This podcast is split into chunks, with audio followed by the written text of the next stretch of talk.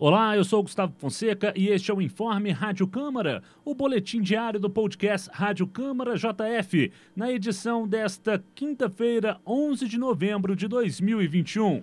Olá, eu sou o Otávio Augusto e aqui você fica por dentro das principais notícias de Juiz de Fora e da Casa Legislativa.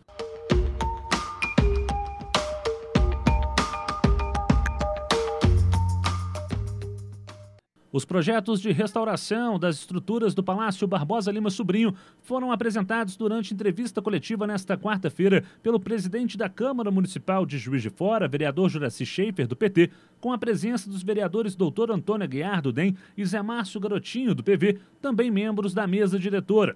Foram apresentados os projetos, adequações e reformas do prédio histórico, além das futuras intervenções nos prédios do INSS e do Fórum Benjamin Colucci, para onde serão transferidas as atividades da Câmara Municipal. Conforme o vereador Juraci Schaefer, a previsão é de que as obras no Palácio Barbosa Lima sejam concluídas em fevereiro de 2022. Se você calcular nos 20 dias mais ou menos úteis, são 14 mil pessoas que passam aqui. Olha o risco que se corre de atender essas pessoas se não tiver todo estruturado. Um prédio que tenha uma segurança é, através da aprovação de um atestado de estudia do Corpo de Bombeiro, a sua parte elétrica, a sua parte estrutural, o telhado. E nós decidimos tomar essa decisão ouvindo todos os servidores, servidoras, vereadores, vereadores da sociedade, coletivamente, de fazer essa reforma é, e a revitalização, a requalificação da fachada, trazendo aqui toda a valorização dos, do, do, dos ornamentos, é, porque isso aqui é um, é um patrimônio cultural. Um passo importante são obras estruturantes, obras principalmente que vão melhorar o atendimento, ampliar atendimentos e também vão dar conforto para os nossos servidores. Então, o redimensionamento espacial para que os servidores e as servidoras, com mais conforto, possam exercer com dignidade o seu trabalho, é fundamental. Então, isso está sendo tudo feito. Nós teremos um setor específico para comunicação. A parte administrativa está sendo toda redesenhada, com é, áreas é, de ventilação, com mais é, segurança sanitária. Com 143 anos, o prédio foi tombado pelo patrimônio histórico na década de 80 e apresenta degradação pela ação do tempo e infiltração das águas da chuva, que comprometem a estrutura física do edifício. Para o vereador doutor Antônio Aguiar, este processo visa preparar o legislativo de Juiz de Fora também para o futuro, preservando o passado.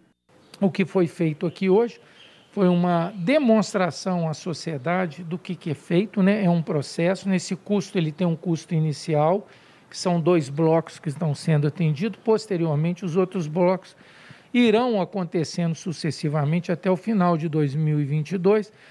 E com isso daí nós estaremos também, além dessa segurança né, do uso da, da instituição, a segurança no uso dela, né, com a questão da, da energia elétrica, da fiação, cabeamento, e a profissionalização, inclusive da gestão para preparar o legislativo, para o legislativo ter mais 143 anos com mais segurança, com mais condição de oferecer serviços de qualidade à população.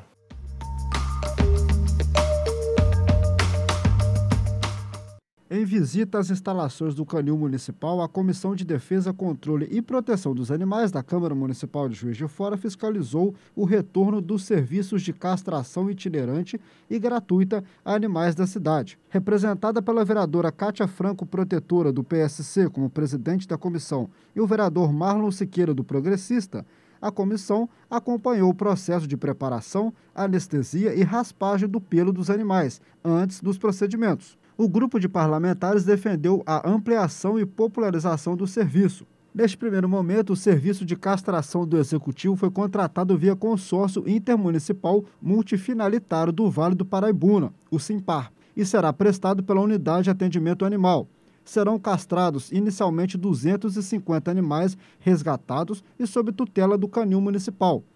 Segundo informações da Secretaria de Saúde, após o empenho, que tem previsão de duração de cinco dias, o veículo deve atender prioritariamente tutores já cadastrados. Novos cadastros foram abertos e podem ser feitos pelo site da Prefeitura.